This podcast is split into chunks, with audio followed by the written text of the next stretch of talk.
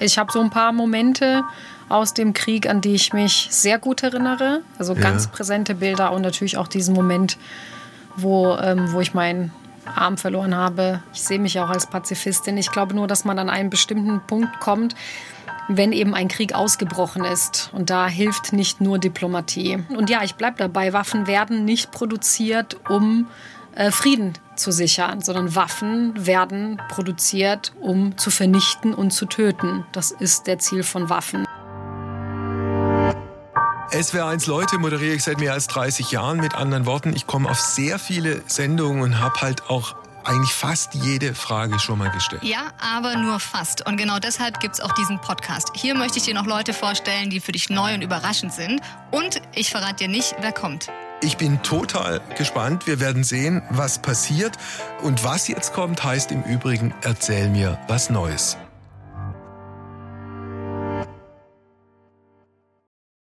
Ja, lieber Wolfgang, es fällt mir heute ein bisschen schwer, hier eine wirklich gute Rampe für diese Sendung zu bauen, denn äh, deine heutige Gesprächspartnerin ist auf ganz vielfältige Weise sehr spannend, nicht zuletzt wegen ihrer Biografie. Aber spannende Biografien sind ja eigentlich dein Steckenpferd und deswegen möchte ich auch gar nicht mehr verraten. Herzlich willkommen, Jasmina Hostert. Eine Frau mit einer total spannenden Biografie. Guten Tag erstmal. Guten Tag, Herr Hein. Sollen wir uns duzen oder siezen? Können uns gern duzen. Aber ich, ich, ich bin flexibel. Wir können es auch andersrum machen, wie es lieber ist. Du ist gut. Ja, ja. also, Jasmina. Äh, die Sache mit dem Du und dem Sie haben wir geklärt. Jasmina Hostert kennen heute viele als Bundestagsabgeordnete. Das ist aber nicht alles, was sie ausmacht. Sie selbst sieht sich auch in der Rolle der momentan der frisch gebackenen Mutter. Schön. Ja. Okay, wie Schön alt? und stressig. Wann, wann, ist das Kind auf die Welt gekommen? Schon vor vier Monaten. Okay. Geht ein junge Mädchen? Ein Junge. Geht ihm gut? Ja, sehr gut. Sonst würde ich hier nicht so locker flockig sitzen können. Ja, und die, die Nächte? Ein bisschen mehr Schlaf wäre schön. Aber das kommt. Der Klassiker. Der Klassiker. Ja, gut, jetzt kommen, glaube ich, so mit fünf, wenn ich mich richtig zurückerinnere, das ist ja in meinem Fall schon ein bisschen her, äh, kommen dann die Zähne. Ja, ich bleibe optimistisch. Sehr das gut. Das rettet mich. Gut. Ähm, wir müssen noch die Partei klären, für die du im Bundestag sitzt. Für die SPD. Für die sozialdemokratische hoffe, Partei Deutschlands, die jetzt diese kaum geahnte Renaissance erlebt hat. Ja. Erzähl mir was Neues. Ich wollte nie nach Deutschland als Kind und sitze jetzt im Bundestag. Wo kommst du her? Ja, ich komme aus Bosnien und Herzegowina. Aus Bosnien-Herzegowina. Genau. Ich bin als, ich bin als Kind dort geboren Aha. und bin dann während des Krieges mit meinem Vater nach Deutschland geflohen. 90er Jahre? Genau, 19. Also ich bin 1992 ist ja der Krieg ausgebrochen. Ja. Und äh, 1993 sind wir dann nach Deutschland geflohen. Wie alt warst du da? Da war ich zehn bei der Flucht. Aha. Wir heißt Vater? Mein Vater und ich. Ihr zu zweit? Wir, wir zu zweit, genau. Aus dem umzingelten Sarajevo. Oh. Äh, darf ich fragen, nach diesem oder vor diesem schrecklichen Massaker? Das war noch davor, aber ich bin selber schwerst verletzt worden und deswegen mussten wir raus. Okay, darf ich fragen, welche Art diese Verletzung damals war? Ja, natürlich. Also es war eine Granate, die in den Hof gefallen ist und die hat mir so stark den Arm verletzt, dass er im Krankenhaus amputiert werden musste. Mein okay. rechter Arm. Aha. Genau. Und das war der Grund, warum. Ich wusste das natürlich nicht als Kind. Die Erwachsenen äh, wussten das, dass diese Verletzung sich entzündet hatte. Aha. Und ähm, ein deutsches Ärzteteam, was dort im Krankenhaus war, gesagt hat, ihr müsst irgendwie es ins Ausland schaffen. Mhm. Und dann hat mein Vater äh, irgendwie diese Flucht organisiert. Ähm, aus, aus Sarajevo raus, über Kroatien, Slowenien mit einem Nachtzug sind wir dann nach, mhm. nach Deutschland gekommen. Hast du an diesen Schockmoment noch eine, eine reale Erinnerung? Absolut. Ja. Ich habe so ein paar Momente aus dem Krieg, an die ich mich sehr gut erinnere. Also ganz ja. präsente Bilder und natürlich auch diesen Moment, wo, ähm, wo ich meinen Arm verloren habe. An ein, den kann ich mich sehr gut erinnern. Ich war bei vollem Bewusstsein. Ein totales Schockerlebnis? Oder naja, schaltet, schaltet man dann auch auf eine bestimmte Art auf Autopilot? Ich meine, ich war ja schon im Krieg. Ne, der hat ja im April zwei, wir haben ja jetzt am 6. April 30 Jahre Beginn des Bosnienkrieges. Mhm. Also wir waren dann schon im Krieg, man hat sich schon an diese an diesen Krieg gewöhnt und man wusste, dass jeden Tag was passieren kann, aber man hat auch die Bomben, die Granaten, die Scharfschützen mhm. gehört und miterlebt, aber es ist natürlich nochmal eine ganz andere Hausnummer, wenn man dann selbst verletzt wird. Wie war es dann, als du in Deutschland mit deinem Vater angekommen bist, nach dieser Odyssee mit bestimmten Zugfahrten? Auch ein sehr eigenartiges Gefühl. Ne, man steht da am Bahnhof, wir sind damals nach Bonn gekommen, man steht da am Bahnhof und wartet, dass man abgeholt wird und zum Glück wurden wir auch abgeholt von einer Frau, die in der Flüchtlingshilfe gearbeitet hat, die auch unsere Sprache gesprochen hat. Also sie hat Kroatisch gesprochen und dann war ich erstmal erleichtert, dass man irgendwie wusste, okay, wir sind jetzt hier in Sicherheit angekommen. Dann gleich ins Krankenhaus? Nee, nicht sofort. Dann war ich erstmal bei einer Pflegefamilie. Ja. Und dann aber nach zwei Wochen sind wir dann ins Krankenhaus und dort wurde ich auch zweimal operiert. Ja. Um diese Entzündung eben äh, zu beheben. Das sonst wären wir sicherlich nie nach Deutschland gekommen. Ich glaube, wir wären ja. auch sonst in Bosnien geblieben. Äh, darf ich fragen, wie, wie das mit deiner Mutter dann war? Die vermute meine ich Eltern waren getrennt. So, okay. Genau, meine mhm. Eltern waren getrennt und durch den Krieg war es auch nicht einfach, ähm, mhm. sich zu besuchen. Ich war bei meinem Vater und bei meiner Oma und später in einem anderen Stadtteil bei meiner Tante mhm. und bin dann mit meinem Vater geflohen, mhm. ähm, weil er natürlich auch sag ich mal, vom Geschlecht her auch der Stärkere war und äh, auf so eine Flucht sich dann auch begeben hat. Wie habt ihr beide dann in Deutschland Fuß gefasst? Wir waren dann bei Pflegefamilien und bei der letzten. Wir heißt mein Vater und ich. Und auch genau. dein Vater ja, auch? genau. Okay. Mhm. Das war tatsächlich in Bonn so, dass viele verletzte Kinder oder Familien mit verletzten Kindern in Pflegefamilien untergekommen waren. Ähm, das waren entweder Mutter und Kinder oder Vater mhm. und Kinder. Und wir waren auch bei einer Pflegefamilie. Dann bei einer zweiten und dann zum Schluss bei einer dritten, bei der Maria Hostad. Mhm. Daher auch mein Nachname. Okay, zu der es oder auch vielleicht auch zu den anderen Pflegefamilien heute noch Verbindungen gibt? Die Frau Hostad ist leider verstorben 2003. Mhm. Genau, aber bis dahin habe ich bei ihr, bei ihr gewohnt. Wie ist es deinem Vater ergangen? Was ist aus dem geworden? Mein Vater hat sich sehr schwer eingelebt. Also konnte sich gar nicht einleben in Deutschland. Der ist wieder zurück nach Bosnien. Mhm. Der ist in den 90er Jahren dann wo meine, wo die Frau Horst hat mich, äh, also sie hat die Pflegschaft für mich übernommen und das Sorgerecht. Später auch hat sie mich auch adoptiert mhm. und mein Vater ist dann zurückgekehrt nach Bosnien. Er wusste, dass ich in guten Händen dann war mhm. ähm, und Lebt er noch, wenn ich frage? Ja, er lebt ja? noch. Habt genau. ihr noch Kontakt? Ja, haben ja. wir. Also er wohnt, okay. er ist zurück nach Sarajevo, genau mhm. dort in die Ecke, wo er aufgewachsen ist, in das Haus meiner Großmutter, dort, wo ich auch meine Kindheit verbracht habe. Und hat ihn sein altes Leben wieder zurückgefunden? Nee, nicht wirklich. Nicht. Das, also der Krieg hat ihn, der war ja so Anfang 40, mhm. eine Zeit, wir haben ja auch gut gelebt in Bosnien und mhm. Er hatte auch eine Arbeit, die er gerne der ja gerne nachgegangen ist. Und dann kam dieser Krieg und dann mhm. meine Verletzung. Das hat ihn schon ziemlich stark zerrüttet. Mhm. Für dich, also mit zehn Jahren dann nach Deutschland gekommen, mit dieser schweren Verletzung, dann die Pflegefamilien, der Vater, der dann wieder zurückgegangen ist. Für dich war immer klar, dass du dann in Deutschland bleiben wolltest oder wurde das sozusagen von anderen für dich entschieden? Also am Anfang wollte ich ja gar nicht. Das mhm. war ja mein Anfangsstatement. Ich habe gehofft, dass der Krieg ganz schnell vorbeigeht und dass wir zurückkehren können mhm. nach Bosnien. Und natürlich äh, hat der Krieg, wir sind ja 93 gekommen und der ging dann bis 95 und für ein Kind sind einfach zwei Jahre eine lange Zeit und ich bin dann in die Schule gekommen, habe Freunde gefunden und irgendwann wollte ich eben auch nicht mehr zurück. Ja, ich habe mich dann eingelebt mhm. und dann fing es andersrum an. Wir haben dann gekämpft, dass ich ein Bleiberecht bekomme. Mhm. Und das war sauschwer, weil nach dem Krieg hieß es, alle Flüchtlinge müssen zurück. Wurden ja auch sehr viele abgeschoben. Und dann kam Ende der 90er Jahre ja ein, äh, ein Gesetz, dass Traumatisierte bleiben dürfen. Ich, also jemand wie du. Genau, dann haben wir gedacht, ach, ist doch perfekt. Mhm. Ne? Also ich musste sowas doch bestimmt auch nicht nachweisen, aber das Ausländeramt hat es mir nicht, nicht, nicht leicht gemacht.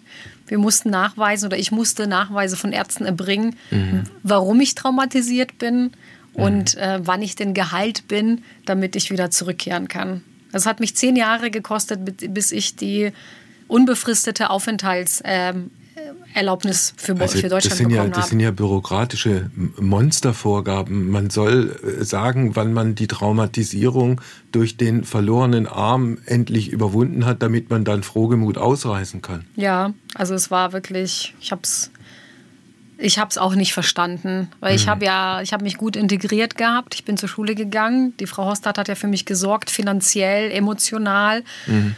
Und ähm, das war schon auch ein sehr enges Verhältnis. Ja, ein sehr enges. Ja. Also sie war ja dann auch meine Adoptivmutter. Ja. Ich habe sie dann auch wirklich wie, wie auch meine Mutter und eine, meine erste Bezugsperson ja auch angesehen. Mhm. Und äh, deswegen war das für uns völlig unverständlich, warum ich nicht einfach dieses Bleiberecht bekommen habe. Ne? Wie ging es dann, als du das Bleiberecht dann schlussendlich hattest, mit dir weiter? Du hast Abitur gemacht, genau. studiert? Genau, ich habe studiert. Was hast du studiert? Ich habe Politikwissenschaften studiert mhm. als Hauptfach. Das hat mich schon damals immer interessiert. Ähm, genau, habe in Bonn ja gewohnt und bin dann 2011 nach Böblingen gezogen und bin jetzt seit, ja, seit 2011, seit dieser Zeit wohne ich hier in der Region. Äh, bevor wir über die SPD sprechen, da gibt es ja auch sehr viele ganz spannende Themen, äh, würde ich gerne über die Ukraine sprechen, an, mhm. angefangen damit, was es auch mit dir selber gemacht hat, wenn du jetzt seit inzwischen fünf, äh, seit fünf Wochen diese fürchterlichen, schrecklichen Bilder siehst, die da jeden Tag und mhm. jeden Abend äh, zu sehen sind. Ja, schlimm. Mich hat es total aufgerüttelt. Also erstens bin ich persönlich nicht davon ausgegangen, dass wirklich dieser Krieg kommt. Und dann wacht man an diesem Donnerstagmorgen auf und dann heißt es, ähm, Putin greift die Ukraine an. Und dann kamen relativ schnell auch diese Bilder, die ich ja auch aus dem Bosnienkrieg kenne. Hektische Mütter, Kinder, die dann das Nötigste zusammenpacken und sich dann auf die Flucht begeben. So war es mhm. tatsächlich in Bosnien auch. Ich weiß, ich kann mich erinnern, dass ich meinen Vater immer gefragt habe, warum gehen die denn alle? Gehen wir denn auch? Wo es dann hieß, nee, wir bleiben, das, das hört bald auf, aber viele sind eben gegangen. So ähnlich muss es den Ukrainerinnen und Ukrainern auch gegangen sein. Und dann auch diese Bilder von diesen zerstörten Fassaden, mhm. die Bilder von ähm, Kindern, Groß, Großmüttern, Frauen, die irgendwo in Bunkern übernachten nachts das hat mich sehr stark auch an mich erinnert, weil wir tatsächlich auch die Nächte in, in Kellern verbracht haben oder dass man abends auch das Licht nicht anmachen darf. Also in dieser Anfangszeit, wo ja, es eben noch Strom ja. gegeben hat, dass man, ich weiß, ich hatte mal einen Bericht gesehen, wo eine Ukrainerin erzählt hat, sie hält sich in ihrer Wohnung hauptsächlich in den Gängen auf, wo eben diese dicken Wände sind, auch nicht mhm. am Fenster. Das war bei uns genauso. Man hat natürlich die Fenster gemieden, weil da eben die Gefahr, dass eine Bombe oder Granate reinfliegt, sehr hoch ist. Ich erinnere mich, das hatte ich völlig vergessen, aber durch diese Bilder kam es mir wieder hoch, dass ich eine Zeit lang, also gerade nachts, ja, wo hauptsächlich beschossen wurde, ähm, im Badezimmer in der Badewanne geschlafen habe, weil das war der einzige Raum, wo kein, wo kein, ähm, wo, wo kein Fenster war und mhm. man konnte da das Licht anmachen. Also solche, solche Bilder hatte ich vergessen, aber das kam mir dann wirklich hoch durch, durch diese Bilder. Mhm. Hast du als Kind Tote gesehen? Tote Menschen? Nein, das nicht. Das habe ich nicht gesehen. Ich habe verletzte Menschen gesehen, sehr viele verletzte Menschen. Ich kann das auch manchmal nicht so unterscheiden, ob, ob jetzt wirklich, also ich habe nicht bewusst tote Menschen mhm. gesehen, aber ich weiß, dass es in dem Krankenhaus, wo ich dann natürlich äh, nach meiner Verletzung reinkam, das waren ja Zustände, da waren überall, in den, die Zimmern waren übervoll mit Verletzten, die mhm. Flure, die Gänge, alles war voll, das Krankenhaus hat ja nicht ausgereicht. Ähm, also viele Verletzte habe ich gesehen. Äh, hast du noch Erinnerungen daran, also in der Zeit als Kind, bevor das mit dem Arm passiert ist, mhm. dass in diesem Krieg plötzlich doch sowas wie Alltag da ist, dass man ja irgendwie irgendwas macht und machen muss, angefangen von Essen und Trinken bis vielleicht sogar mit irgendwas spielen? Ja, doch tatsächlich. Also sowohl vor dem Armverlust wie auch danach. Äh, Gerade bei Kindern. Also natürlich hieß es, bleibt hauptsächlich im Haus drinnen, aber man kann niemanden ein Jahr lang im Haus einsperren. Wir mhm. hatten schon als Kind auch das Bedürfnis, mal rauszugehen. Das haben wir auch gemacht, mit unseren Hunden im Hof gespielt. Und wir haben auch gespielt, wir haben viel gemalt, wir haben viel gesungen. Also das, was wir, was wir irgendwie da hatten, haben uns Spiele ausgedacht. Ich war mit meinen Cousinen, die im ähnlichen Alter waren wie ich. Man hat schon auch gespielt, ich erinnere mich, dass natürlich das Thema Nahrung ein ganz großes Thema war, weil dann irgendwann gab es nur noch sehr eintönige, langweilige Nahrung, also hauptsächlich mhm. Nudeln, irgendwie trocken. Und wenn man mal Glück hatte, gab es irgendwie mal einen Käse, der mhm. von irgendeinem, also aus irgendeinem Hilfspaket dann geöffnet wurde.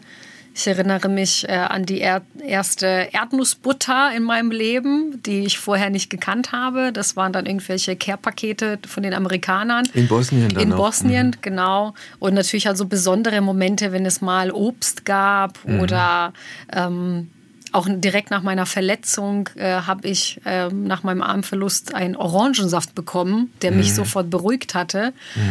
Also so, es gibt schon so ein paar Momente, wo ich mich an diese süßen Momente dann auch erinnern kann, wo es was Besonderes gab. Äh, Jetzt also ein Krieg, den du wahrnimmst äh, als, als erwachsene Frau, als Politikerin, als Bundestagsabgeordnete, äh, mit, mit möglicherweise auch einer Zweispaltung, dass man natürlich rational die Dinge durchdenkt, aber möglicherweise auch mit, mit einer Emo Emotion, dass man es schrecklich findet und entsetzlich findet und wütend ist über einen, der diesen mörderischen Angriffskrieg äh, vom Zaun brechen konnte, weil alle ihn gelassen haben? Ja, das ist tatsächlich der Zwiespalt, der, den ich auch in mir selbst auch spüre. Vor allem, wenn man denkt, ich bin jetzt Abgeordnete, das wollte ich, um Dinge zum Besseren zu verändern, um aktiv mitgestalten zu können. Und dann merkt man, man kann nur gewisse Dinge entscheiden, aber letztendlich können wir auch nicht den Putin zwingen, dass er diesen Krieg beendet. Das ist eine und dann, dann hat man natürlich das große Leid, das man sieht. Ähm, es ist eine ganz, ganz schwierige, schwierige Situation. Also Wolfgang Schäuble hat ja gesagt, was Putin betrifft, ich habe mich geirrt und wir alle haben uns geirrt. Kann man es so einfach machen? Ja, ich glaube, wir, haben, wir sind alle tatsächlich nicht davon ausgegangen, weil wir äh, äh, jetzt so in, in Mitteleuropa sehr stark davon ausgehen, wir leben in Frieden, in Sicherheit. Unser Thema war ja eher ähm, weniger Investitionen, sage ich mal, in mit Militärausgaben. Also war ja eine ganz andere Richtung, Richtung Friedenspolitik. Auch alles, was ich auch immer persönlich sehr unterstützt habe. Natürlich durch so eine Biografie bin ich sicherlich nicht diejenige, die irgendwie bei Waffen Hurra schreit. Ja. Aber ich meine, man hätte ja zur Kenntnis nehmen können, eigentlich, dass in den letzten 20 Jahren ein Herr Putin es viermal angetestet hat. Viermal. Das erste Mal in Tschetschenien, dann hat er es in Georgien angetestet, dann auf der Krim und zum Schluss in Syrien. Und viermal hat er sehr genau realisiert, dass der Westen entweder gar nicht reagiert hat oder ein kleines bisschen mit der ein oder anderen Sanktion, die aber längst eingepreist war. Ja, das ist richtig. Ich glaube, dass wir da auch Fehler begangen haben. Die Frage ist nur, was hätte man, welche Schritte hätte man vorher machen müssen. Aber das bringt auch nichts. Ich glaube, es bringt auch nichts zurückzugucken, was hätte man tun sollen in den letzten zehn Jahren oder so. Die Frage ist, was machen wir jetzt? Jetzt ist ja die Situation ist jetzt eskaliert und das ist Ja. jetzt die Frage, wie kriegen wir jetzt diesen Krieg gestoppt? Aber jetzt guck mal, da, da bricht ein Krieg aus und dann macht man in Deutschland eine Bestandsaufnahme und stellt fest, die Bundeswehr ist für die Landesverteidigung nicht fähig. Da- Das macht einen ja irgendwie, das ist schockierend und macht einen ja irgendwo sprachlos. Ja, aber ich glaube auch, weil wir gedacht haben, wir brauchen und wir brauchen die Bundeswehr auch nicht dazu, um uns selbst zu verteidigen. Also ich glaube schon, dass wir so in dieser Denke sind, wir sind, wir haben den Frieden, wir haben den Zweiten Weltkrieg hinter uns, wir haben so viel daraus äh, gelernt, dass wir, es wird nie wieder Krieg hier in dieser, in die, unserer Region geben und man da auch nicht so drauf geachtet hat. Aber das war ein Fehler. Deswegen holen wir das ja jetzt auch schleunigst nach. Also, äh, ich würde gern, bevor Helena äh, uns auf ein ganz anderes Gleis lupft, vermute ich mal, äh, zwei Namen doch gerne ansprechen. Das eine ist der frühere Bundeskanzler Gerhard Schröder, der ganz offenkundig und das geht von ganz links bis ganz rechts in Deutschland quer durch alle Parteien und quer durch alle Medien jeden, jeden Rest Respekt verloren hat. Zu Recht aus deiner Sicht? Ja, was das Thema betrifft, auf jeden Fall. Wir fordern ja auch, ähm, also wir versuchen ihn ja auch als Partei da in die Enge zu treiben, gelingt uns halt nicht. Äh, Stand jetzt, wir zeichnen auf, am 31. März hat er auf die, die vielen Versuche, Kontakt mit ihm aufzunehmen und sich zu äußern und sich zu positionieren, nicht mal reagiert. Ja, sehr ärgerlich. Sehr Ja. ärgerlich und ja, für die SPD auch. Zweiter Name Mützenich, der SPD-Fraktionsvorsitzende, der sich ja wie soll ich das formulieren? Ja, schon auch sehr, sehr, sehr russlandfreundlich in vielen, vielen Äußerungen gegeben hat, die es in den letzten Jahren von ihm gab, inklusive der Ansage, dass für die Bundeswehr keinesfalls diese zwei Prozent, die ein Herr Trump damals ja auch eingefordert mhm. hat, zu leisten wäre. Wie ist da deine Position? Naja, ich bin ja ganz ehrlich, ich fand auch das 2%-Ziel auch nie gut. Ich wollte das auch nie. Und ich habe immer gesagt, wir orientieren uns nach den Bedürfnissen und nach dem Bedarf und nicht nach einer einfach beliebigen Prozentzahl. Mhm. Aber jetzt sehe ich das natürlich auch anders. Also wir mussten schon äh, jetzt komplett die, die Außenpolitik oder, oder unser Handeln komplett der aktuellen Situation anpassen. Es geht leider nicht anders. Ist schnell gegangen. Sehr ja, schnell. Sehr schnell, sehr schnell. Ja. Das war auch richtig. Mhm. Und schnell schaltet sich jetzt Helena zu. Ja, du, Jasmina, äh, bezeichnest dich selbst als Pazifistin. Ähm, du hast mal gesagt, jede Art von Waffenlieferung bedeutet Krieg. Das muss uns allen klar sein. Du hast auch immer die schon genannte ähm, 2-Prozent-Debatte für die NATO-Verteidigungsausgaben kritisch begleitet. Wie hast du denn diese Zeitenwende, die sich jetzt, die berühmte Zeitenwende, die sich jetzt vollzogen hat, ähm, ja, wahrgenommen? Oder wie siehst du das auch, wie sich es weiterentwickeln wird? Ich meine, die Waffen, die jetzt in die Ukraine geliefert werden und wurden, die bleiben natürlich auch dort. Ja, die sind da nicht weg, auch wenn der Konflikt irgendwann vielleicht weg ist. Ähm, ja, vielleicht kannst du uns das mal noch äh, ein bisschen bisschen darüber erzählen. Also alles, was du gesagt hast, stimmt natürlich. Ich sehe mich auch als Pazifistin. Ich glaube nur, dass man an einen bestimmten Punkt kommt, wenn eben ein Krieg ausgebrochen ist. Und da hilft nicht nur Diplomatie.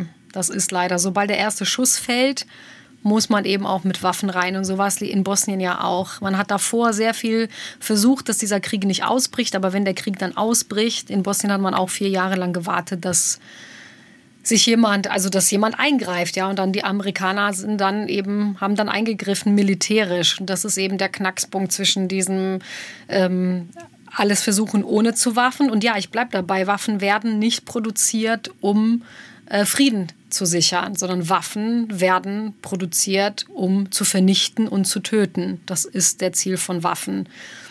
Das kann man, wenn ich das so sagen darf, auch genau andersrum sehen. Äh, versuchen wir es aufzudröseln am Beispiel der Atomwaffen und Atomraketen. Ich glaube, wenn die Zahl stimmt, in der Größenordnung mehr als 10.000 Atomsprengköpfe gibt es. Es gab übrigens schon mal sehr viel mehr.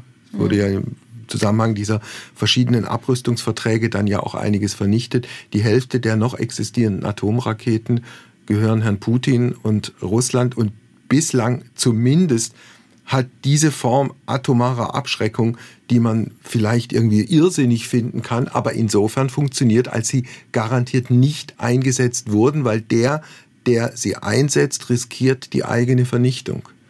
Aber es ist trotzdem eigentlich schrecklich, dass man sich mit Waffen. Moralisch gesehen, ja. Moralisch, genau. Realpolitisch aber vielleicht nicht. Das stimmt. Und das ist der Zwischenschritt. Und damit muss man auch leben. Oder ich muss damit leben, dass natürlich das Moralische das eine ist und das Politische, beziehungsweise wie man dann direkt dann handelt, was anderes ist. Und dass man es nicht sofort in Einklang bringt. Aber ähm, von einer Welt zu träumen ohne Waffen und ohne Krieg, das darf man ja. Ich äh, ich sehe diesen Zwiespalt, in dem ja nicht nur du bist, sondern mhm. viele andere durchaus. Und das gilt natürlich für eine mhm. Partei wie die SPD, die ja auch mit dieser Friedens- und Entspannungspolitik äh, vor 50 Jahren mit Willy Brandt angetreten ist, ganz besonders. Ne? Ja. ja, und dieser Zwiespalt wird eben auch bleiben. Also mit dem muss man ja dann auch leben, gerade in so einer Situation, wie sie auch jetzt ist. Sollen wir ein erfreulicheres Kapitel aufschlagen, nämlich die die also von, von, von vielen bestaunte Erfolgskurve der SPD? Auch oh, sehr gerne. Also darf ich beginnen mit, mit, mit einer persönlichen Anmerkung? Ja. Also, es gab diesen äh, Schulz-Effekt 2017. Ein Nordkorea 100% Ergebnis als Parteivorsitzender. Ein nie dagewesener Absturz, ja, der SPD bei der Bundestagswahl mhm. und wieder die, dieses Elend der großen Koalition. Dann hat die Partei zu einem sehr frühen Zeitpunkt Olaf Scholz als, als Kandidaten nominiert. Und da haben viele, ich gebe zu, ich auch gedacht, das ist ja lächerlich. Also eine Partei ist in den allen Umfragen ist bei 15 Prozent festgetackert mhm. und benennt ihren Kanzlerkandidaten. Und dann ist es anders gekommen. Warum? Ja, total anders. Warum? Ja, gerade weil wir eine Strategie gefahren sind, eine frühe Benennung wir waren, ich glaube, dass wirklich unser Erfolg war vor allem, dass wir einig waren, dass die SPD, ich bin ja sehr aktiv seit zehn Jahren in der SPD. Und wie oft musste ich nach Berlin, um irgendwie neue oder neuen Parteivorsitzenden zu wählen? Also so diese, ne, wir wollen die Solidarität leben, aber nach außen war immer irgendwie äh, zu sehen, dass man eben nicht so solidarisch mit sich selbst umgegangen ist. Und daraus haben wir gelernt und die Spitze, ähm, wirklich zu der, also nicht nur Olaf, sondern auch Saskia zählen, Kevin, äh, Lars, die haben zusammen an einem Strang gezogen und wir wir waren einfach äh, eine einheitliche, wir haben ein einheitliches Bild nach außen abgegeben und haben, also die Partei hat sich mit sich selbst versöhnt. Mhm. Also ich glaube, dass uns das sehr geholfen hat. Was waren denn da Schlüsselmomente? Also war es die Art und Weise, wie man äh, Herrn Gabriel, der menschlich schwierig sein mag, kann ich nicht beurteilen, habe ich auch nur gehört, äh, dass man aber gleichwohl ein, ein, ein, ein 100%-Politiker und vielleicht der Beste, den die SPD zur damaligen Zeit hatte, dass man den einfach abserviert hat oder dass man eine Frau Nahles, die sicher auch nicht einfach war, äh, dann, dann so weit gebracht hat, dass sie in ihrer, in ihrer Not und in ihrer Verzweiflung alles hingeschmissen hat? Ja, das war sicherlich sehr unschön, wie das passiert ist. Ich weiß es nicht, war auch nicht dahinter den Kulissen, das kann ich nicht beurteilen. Ich kann nur beurteilen, dass ähm, die Spitze, die wir jetzt haben, sehr gut, dass es Charaktere und Typen sind, die äh, teamorientiert sind und gut miteinander können. Und das strahlt dann in die komplette Partei hinein. Und äh, das, das war eine gute Entscheidung. Also der ganze Weg von sehr früher Aufstellung des Kanzlerkandidaten, von einem sehr früh verabschiedeten Parteiprogramm mhm. und ähm, auch natürlich die inhaltlichen Punkte, die wir auch hatten. Wir haben ein Jahr lang immer das, also unser Parteiprogramm gelebt und das hat dann am Ende auch gefruchtet. Warum hast du dir eigentlich die SPD ausgeguckt? Ja, für mich war es ganz klar, zur SPD zu gehen. Warum? Weil einmal natürlich als Mensch mit Migrationshintergrund, die SPD stand zum Beispiel immer für Themen wie doppelte Staatsbürgerschaft, fand mhm. ich klasse. Und auch dieses ich war dann halt die Jasmina, da war völlig egal, ähm, ob ich irgendwie viel Geld hatte oder wenig, woher, wo ich herkam. Klar war meine Biografie jetzt, sag ich mal, etwas außergewöhnlicher als andere, mhm. aber es spielte da jetzt keine Rolle, ne, so diese Vergangenheit, sondern äh, der Weg und einfach so dieses Thema Gerechtigkeit, das mhm. hat, das fand ich gut. Ich habe ja selber viel Solidarität erfahren, wo ich in Deutschland angekommen bin, mit meinem kleinen Rucksäckchen, mit ein paar Puppen, die ich dabei hatte und sonst nichts und Menschen, die mir geholfen haben und nicht überlegt haben, was habe ich davon, wenn ich mhm. dieser Person Person helfe, sondern einfach aus Solidarität, die mich da unterstützt haben. Und diesen Ansatz hat halt auch die SPD und das hat mir sehr gut gefallen. Also wenn man jetzt als Bundestagsabgeordnete antritt, gewählt wird und dann schlussendlich in diesem, in diesem Berliner Biotop landet, muss man sich jetzt erstmal zurechtfinden. Wie viele Stunden, Tage oder Wochen hat das gedauert in deinem speziellen Fall im Herbst des Jahres 2021? Bei mir war es ja ein bisschen verzögert, weil ich ähm, im November ja meinen Sohn bekommen habe. Insofern heißt es also, nach der Wahl bin ich dann hochschwanger nach Berlin. Mhm. So diese ersten Momente, diese ersten Tage, diese ersten Wochen war sehr aufregend alles, waren super viele Informationen, das alles aufzunehmen, erstmal überhaupt zu lernen, wo läuft man da überall rum, ne? dieser ganze Apparat. Und dann hatte ich, war ich in Mutterschutz äh, acht mhm. Wochen habe mich da auch zeitweise ein bisschen einlesen können und dann im Januar bin ich richtig, richtig gestartet ist ein unglaubliches Pensum. Ne? Gerade in Berlin, also diese Wochen in Berlin, die haben es wirklich in sich. Ne? Das ist von morgens bis abends Termine. Mhm. Und dazwischen versuche versuch ich mich noch so ein bisschen um meinen Sohn zu kümmern. Deine politischen Schwerpunkte sind welche? Ich bin im Familienausschuss, also in diesem Ausschuss Familie, und Senioren. Gedöns? Nein, nicht und Gedöns. Nein. Nein. bitte nicht. Also Nein, das war die Vor Vorgabe ja. und weil wir vorhin über Schröder gesprochen ja, haben, ja, deshalb kam das jetzt so. Ja, aber Gut, ich genau, nehme alles zurück. Ist ein wichtiger Ausschuss. Natürlich sich auch mit Kindern und Jugendlichen beschäftigt. Ja. Und ich bin äh, auch noch im Sportausschuss, weil ich äh, mich dort auch für die, also für den Behindertensport stark einsetze. Mhm. Genau, also das sind so meine Schwerpunkte und was natürlich immer hinzukommt zu den meinen Ausschüssen ist natürlich der Westbalkan. Da werde ich automatisch durch meine Biografie angefragt, sowohl im Westbalkan selbst, aber auch hier aus der Diaspora, wo ja mhm. auch viele Menschen aus Ex-Jugoslawien leben, die mich da auch äh, natürlich dann anfragen und anschreiben, weil durch den Ukraine-Krieg haben natürlich sehr viele Menschen jetzt mhm. auch in Bosnien auch Angst, dass dort, ja, ich will gar nicht davon Krieg sprechen, aber sie haben schon große Sorgen, weil die Situation vor Ort äh, sehr instabil ist. Mhm. Ähm, und die Teilrepublik ähm, immer wieder, also die nationalistischen Politiker ankommen, da sich abspalten wollen. Und wenn dann natürlich so ein Krieg dann ausbricht, kommt da auch die, und man diese Bilder auch sieht und mit diesem Krieg assoziiert, dann kommen schon die großen Sorgen, dass das vielleicht dort auch wieder ja. passiert. Wie hast du deiner inzwischen zehn Jahre alten Tochter den Krieg erklärt? Also meine Tochter kam zu mir und hat, hat gesagt, sie haben in der Schule über den Ukraine-Krieg gesprochen und sie hat mich nur gefragt, Mama, ist das so wie im Bosnienkrieg, dass da viel gekämpft wird, dass Menschen sterben und dass Menschen Arme und Beine verlieren, so wie du? Dann habe ich gesagt, ja, so ist es. Also es war bei uns äh, jetzt nicht so ein großes Thema wie vielleicht bei anderen, weil meine Tochter mit dem Thema Krieg ja groß geworden ist, weil sie natürlich durch meine Behinderung, Klar. durch meinen fehlenden Arm schon im sehr frühen Alter dann natürlich auch gefragt hat, Mama, was ist mit deinem Arm passiert? Mhm. Ne? Insofern haben wir darüber gesprochen, aber es war jetzt nicht so ein großes Thema, weil ihr das Thema Krieg bereits schon was sagt. Aber hat es, weil es jetzt doch aktuell ist, äh, bei ihr vielleicht doch nochmal neue Ängste ausgelöst? Oder nee, das, würde ich jetzt nicht sagen. Ich würde eher sagen, dadurch, dass sie auch mitgekriegt hat, dass andere auch über dieses Thema Krieg sprechen, dass das Thema Krieg sehr präsent ist, mhm. Ukraine-Krieg, ist sie natürlich zu Hause, haben wir natürlich dann auch darüber gesprochen. Mhm. Dein Bundeskanzler Olaf äh, hat von einer Zeitenwende gesprochen. Also, das bedeutet, wenn man es hart formuliert, wir können uns oder wir sollten uns aus dieser deutschen Wohlfühl-Oase verabschieden, äh, die bislang so funktioniert hat, dass wir mit allen herrlichen Geschäfte gemacht haben, die besten und teuersten Autos nach Russland, nach China, wohin auch immer geliefert haben und ansonsten sehr gut darin waren, aus der Distanz wertvolle moralische Ratschläge zu geben? Hm. Ja, Oder wäre das zu zynisch formuliert? Ja, vielleicht schon. Aber klar, Zeitenwende bedeutet, wir haben ja eben schon drüber gesprochen, bedeutet einfach dieses Thema wie Bundeswehr, Militärausgaben, tatsächlich äh, die Ukraine militärisch zu unterstützen. Also überhaupt das Thema, dass das Thema Militär und Waffen eine, das Thema Sicherheit eine viel größere Bedeutung jetzt äh, spielen mhm. als davor. Das ist auch mit dieser Zeitenwende gemeint. Und da kommt ja noch viel dazu. Also die, die, die Wirtschaft wird so nicht mehr funktionieren, äh, die Exporte werden zusammenbrechen. Jetzt gerade kurz bevor wir uns in dieses Studio begeben haben, kam die Meldung, vielleicht stimmt das auch gar nicht mehr, wenn wir das Studio verlassen, mhm. dass Putin gesagt hat, ab morgen, ab dem 1. April wird der Gashahn zugedreht, wenn ihr nicht in Rubel bezahlt. Mhm. Ja, das kommt hinzu, dieses, diese Ungewissheit, dass wir auch nicht wissen, was morgen ist. Also gut, in der Politik muss man immer davon ausgehen, dass, äh, solch, dass Dinge passieren, wo man schnell handeln muss.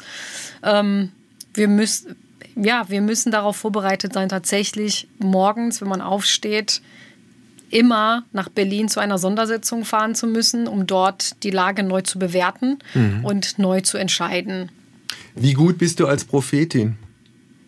Als Prophetin? Ja, weil Gar nicht ich gut. dich eigentlich sehr gerne zum Schluss unseres Gespräches nach deiner Prognose fragen äh, würde. Äh, du könntest dir sogar aussuchen, ob wir das Jahresende nehmen oder ob wir die Zeitspanne ein bisschen kürzer halten und sagen, also was jetzt innerhalb des nächsten Monats passiert. In welche, in welche Richtung denkst du da? As you like it. In jede. In jede. In jede mögliche. Ich bin ja ein optimistischer Mensch. Aber leider auch sehr realistisch, was Kriege betrifft. Ja. Aber ich hoffe. Kann man bei Putin optimistisch bleiben? Nein, aber ich hoffe, dass dieser dass Krieg gestoppt wird. Ja, ich weiß es nicht dass einfach dieser Krieg beendet wird. Das ist, glaube ich, unser großes Ziel. Wie? Ja, das ist die große Frage. Ich meine, wir arbeiten schon mit Sanktionen. Mhm. Wir arbeiten mit allen möglichen, aber die NATO darf sich natürlich da jetzt auch nicht einmischen, weil wir dann noch Schlimmeres befürchten oder rausprovozieren. Mhm. Wie gesagt, ich bin optimistisch, aber ich bin auch sehr realistisch. Ich weiß, dass so ein Krieg in, in der Regel, wie der Bosnienkrieg, doch leider einige Jahre dauert. Wir können nur das tun, was wir tatsächlich auch vor Ort tun können. Die vielen Geflüchteten, die vielen Frauen und Kinder, die überwiegend zu uns kommen, dass wir ihnen Sicherheit geben, dass wir sie gut integrieren. Das können wir auf jeden Fall, darauf haben wir direkten Einfluss. Vielen Dank für das Gespräch. Sehr, sehr gerne, hat mich gefreut. Gleichfalls, danke. Ja, Wolfgang, was ist denn deine Prognose eigentlich für die nächste Zukunft? Ich bin extrem schlecht äh, in Sachen Prognosen. Mir war nur klar, im Februar, als dann irgendwann mal 150.000 russische Soldaten an dieser Grenze aufmarschiert waren, dass das nicht irgend so ein Spielchen wird von wegen Drohkulisse mhm. und dann schickt man die wieder nach Hause. Da war ich mir relativ sicher zu einem Zeitpunkt, als andere noch gesagt haben, ach, das wird er nicht machen. Ja. Putin traue ich überhaupt kein bisschen über den Weg. Wie ich vorhin gesagt habe, ein professioneller, notorischer Lügner, ein Diktator, ein Autokrat, äh, der nur die eigenen Interessen hat. Ich, ich, ich wäre gerne optimistisch, aber mir, mir, mir fehlt der Glaube aktuell optimistisch zu sein. Ja, ja, das, ja, ich glaube, da bist du, da stehst du auf jeden Fall nicht alleine. Also optimistisch in, in dem Gespräch mit, mit Jasmina Hostert und ihrer Prognose, du hast es ja sehr offen gelassen, wäre ich auf jeden Fall mal, dass ihr Sohn vielleicht bald krabbeln lernt, dass es mit den Zähnen gut klappt. Genau. Das, da können wir doch mal optimistisch drauf gucken. Ja, und im Kleinen, das Leben geht weiter und im Großen so. irgendwann dann auch. So genau, so hoffen wir es mal. Dann vielen Dank für dieses spannende Gespräch und äh, bis zur nächsten Woche. Bis zur nächsten Woche. Ciao, mach's Ciao. gut. Tschüss.